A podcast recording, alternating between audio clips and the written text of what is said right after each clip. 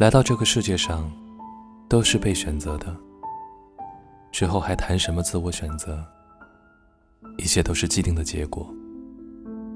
像一个罪犯，每天都有一碗牢饭，能选择的只是吃或者不吃。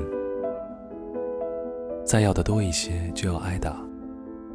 有情绪不吃，就会饿肚子。哪有一口空气、一缕阳光，是单独提供给我的呢？在普惠恩泽的神面前，我得到的更少。晚上，我这个近视眼，连星星都少看到很多颗。